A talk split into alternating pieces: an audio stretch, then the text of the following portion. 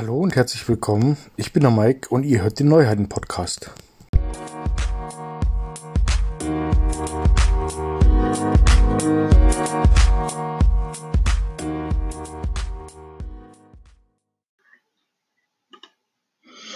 Herzlich willkommen zur zweiten Folge vom Heiden-Podcast. Ich hoffe, ihr seid in dieser verrückten Zeit alle wohlauf und euch geht's allen gut.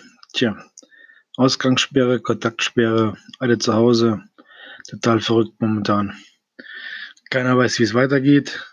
Keiner weiß, wie lange das noch geht. Ich hoffe, die Götter stehen uns bei.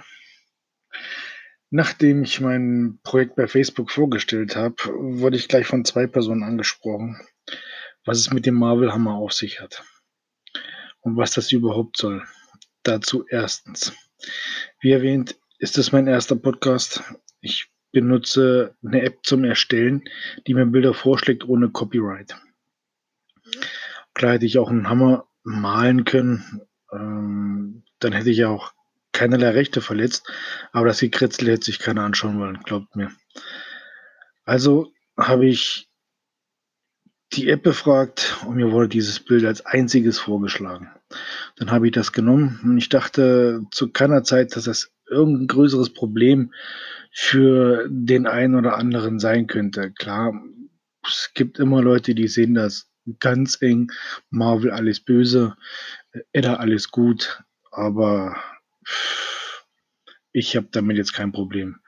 Und zweitens denke ich, äh, wenn die Zwerge Sindri und Brockle den Hammer mit einem eckigen Kopf geschmiedet hätten, hätte ihn Thor ganz sicher auch als Wiedergutmachung für Lokis sagen wir mal, Schabernack genommen. Ich glaube, der hätte sich daran auch nicht wirklich gestört. Zu den Leuten, die mich angeschrieben haben, sage ich danke. Und wie ich gesagt habe, ähm, möchte ich ja eure Kritik haben. Und nur so kann ich sehen, was ich verkehrt mache oder mich verbessern oder andere Sachen richtig machen. So. Und jetzt mal zu dem Thema, mit dem die ganze Folge steht oder fällt, beziehungsweise das, worüber ich euch, äh, worüber ich euch sage ich schon, worüber ich eigentlich reden wollte, der Frühling. Der Frühling ist draußen, alles blüht. Die Zeit, in der die meisten Menschen wieder nach draußen gehen wollen, geht nun leider nicht, weil da hat ein Virus was dagegen. Ähm, die Zeit, in der die Natur erwacht. Ich meine, wir sehen es alle draußen, es wird langsam wunderschön. Ähm, Garten und Wald fängt alles das Blühen an. Wunderbar. Die ersten Forsythien sind gelb. Das strahlt immer wunderschön. So. Unser Glaube kennt mehrere Götter, die für den Frühling wichtig sind. Ich glaube, ich werde jetzt da einige vergessen. Ich habe mir nur mal zwei rausgesucht ähm, die für mich persönlich eine Bedeutung haben, über die ich ein bisschen was erzählen möchte. Äh, wie gesagt, schlag mich nicht, wenn ich noch andere 8, 9, 10 vergesse. Aber als erstes nenne ich mal die Göttin Freier. Ähm, sie gilt ja als Göttin der Fruchtbarkeit und des Frühlings, des Glücks und der Liebe die er im Frühling bekanntlich überall aufbäumt, sowie als Lehrerin des Zaubers. Sie wohnt in der Götterwelt Asgard auf ihrem Hof Volkwang. Wissen viele, manche wissen es nicht. Ich erwähne es einfach mal.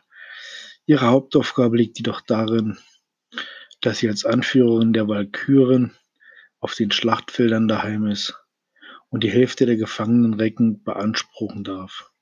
Während Odin, unser oberster Gott, und der Gott des Krieges die andere Hälfte zusteht. Was damit gemeint ist, wissen die meisten.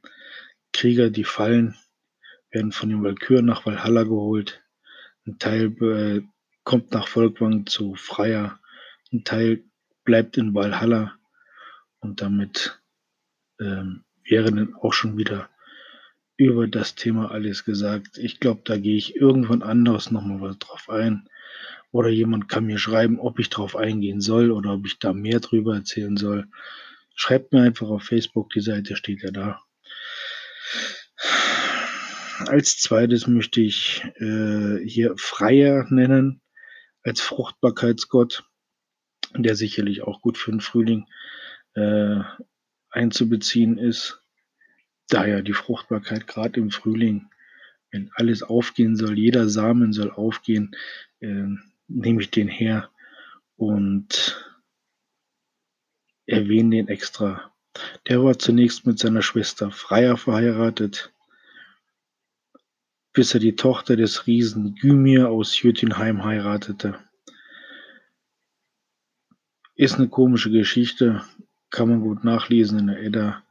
Ähm, war erst mit seiner Frau, äh, mit seiner Schwester verheiratet. Ich finde es ein bisschen hm, ulkig, aber ich denke mal, das war in der Zeit so. Ihr Sohn Fjölnir sollte zu einer sagenhaftesten Könige Schwedens werden. Er herrschte über Regen und Sonnenschein und wachte als Fruchtbarkeitsgott über das Wachstum. Ich sag mal so, über Regen und Sonnenschein zu herrschen, ist schon eine tolle Sache. Gerade wenn sich deine Familie gerade einen schönen Tag wünscht, macht man Sonnenschein. Ich find's lustig. Ähm,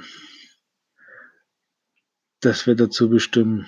Allerdings bin ich auch zufrieden mit dem, was wir momentan haben. Ich glaube, ihr hattet auch die ganze Woche schönes Wetter. Ich bin momentan krankgeschrieben leider. Kann also draußen nicht wirklich viel machen. Aber im Garten kann man immer ein bisschen gehen. So. Als nächstes möchte ich äh, eine mit dem Frühling zusammenhängende Rune nennen, und zwar Berkana. Berkana steht als Rune auch für die Birke. Und wer, wie ich, vom Pollenallergie geplagt ist, weiß, dass die Birke ein sehr dominanter Baum im Frühling ist. Das heißt, jeder, der ein schwarzes Auto hat, kennt das auch. Alles gelb, alles Birkenpollen. Ähm, manche erinnert das Aussehen der Rune auch an eine Breze. Das habe ich gelesen, da komme ich gleich drauf. Die Breze ist das äh, weit verbreitetste, verbreitetste Gebindebrot und lässt sich bis in die Antike zurückverfolgen, habe ich gelesen. Und sie soll auch ein kultisches Gebäck sein. Mm, möglicherweise wird in der Breze die Tradition eines alten Zaubers fortgesetzt, eines Knotens oder Bindezaubers. Dabei wirkt der Knoten wie, ein, äh, wie in einer Schnur einen Wunsch hinein. Moment mal. Jetzt habe ich gerade total den Haken gehabt. Dabei wirkt man beim Knoten einer Schnur einen Wunsch in den Knoten hinein. So rum wollte ich das sagen. Bei Hochzeitsritualen steht der Knoten für das Band der ewigen Liebe oder zwei Seelen, die sich für immer aneinander knoten. Das ist schön gesagt. Ich hoffe, dass das bei jedem, der geheiratet hat, auch so ist und auch so bleibt. Manche sagen, das Wort Breze mit dem Wort Birke verwandt sei womit sich der Kreis wieder schließen würde. Wobei ich bei Birke eher an Feuer denke und an einen weißen Stamm, also an einen total auffälligen Baum, wie als am Breze. Die Sache mit der Breze habe ich in groben Zügen aus einem Buch über Runen von Christopher Weidner. Und somit habe ich auch noch was dazugelernt. Die Sache mit der Breze war mir nämlich total unbekannt. Ähm, ja, apropos Breze, da fällt mir ein, wie die Breze zur Form kam. Das ist jetzt allerdings hm, nichts mit dem Glauben, sondern ähm, vor ein paar hundert Jahren hatte ein Graf einen sehr berühmten Hofbäcker, der eines, eines Tages beim Clown erwischt wurde. Und laut Gesetz hieß es ja, beim Clown erwischt wird, wird gehängt. Ja, der Graf wollte seinen, seinen Lieblingsbäcker, nenne ich ihn jetzt mal, nicht verlieren und hat ihm eine Aufgabe gestellt. Er soll ihm ein, ein Gebäck backen, wo dreimal die Sonne durchscheint. Das hat er natürlich gerätselt und gerätselt und gerätselt und sagte, was kann ich da machen? Und sah, wie seine Frau mit der Nachbarin schwatzte, die die Arme vor der Brust verschränkt hatte. So kam er drauf. Da kam auf die, auf die Form der Breze. Als er die Breze dann gebacken hatte und die drei Löcher drin waren, zeigte er das seinem Grafen und tatsächlich erschien dreimal die Sonne durch. So wurde der Bäcker begnadigt. Das war jetzt allerdings nur, ich nenne es mal off-topic, war einfach eine Geschichte, die ich so kenne zur Breze. Ähm, ich bin jetzt schon auf uh, 10 Minuten, Sachen gibt's. Ähm, eigentlich hatte ich ja mit einem Partner abgesprochen, dass ich ein paar Markttermine nenne. Aber ich nehme ganz stark an, dass die im April ausfallen werden. Warum wissen wir alle? Die Pest ist ausgebrochen. Nein, Quatsch, Corona ist da.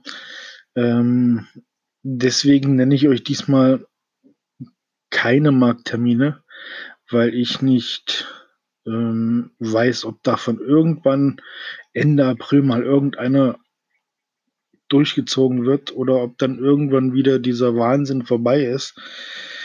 Deswegen werde ich mit Marktterminen und ähnlichen Sachen ähm, abwarten. Aber ihr könnt ja auf mittelalterkalender.info, ich weiß nicht, vielleicht werden einige von euch die Seite kennen, ähm, trotzdem immer wieder draufschauen. Vielleicht steht da irgendwas dazu da. Ähm, allerdings, ich werde dafür jetzt mal keine Sachen nennen. Keine Ahnung, ob das irgendwann in nächster Zeit mal wieder der Fall ist, dass man sich auf einem Markt sehen kann oder nicht. Ich hoffe es. Ich werde jetzt langsam auch mal ausmachen. Wir haben es jetzt halb eins. Mm, ich wünsche euch eine gute Zeit. Bleibt zu Hause. Ich höre mir jetzt an, wie jeder andere Podcaster auch. bleibt zu Hause. Bleibt gesund vor allem. Ähm, versucht keine anderen Leute anzustecken. Ähm, tja, ich hoffe, die Götter stehen uns bei. Bei allem, was noch kommt. Und ich wünsche euch auf jeden Fall eine gute Zeit. Bis zum nächsten Mal.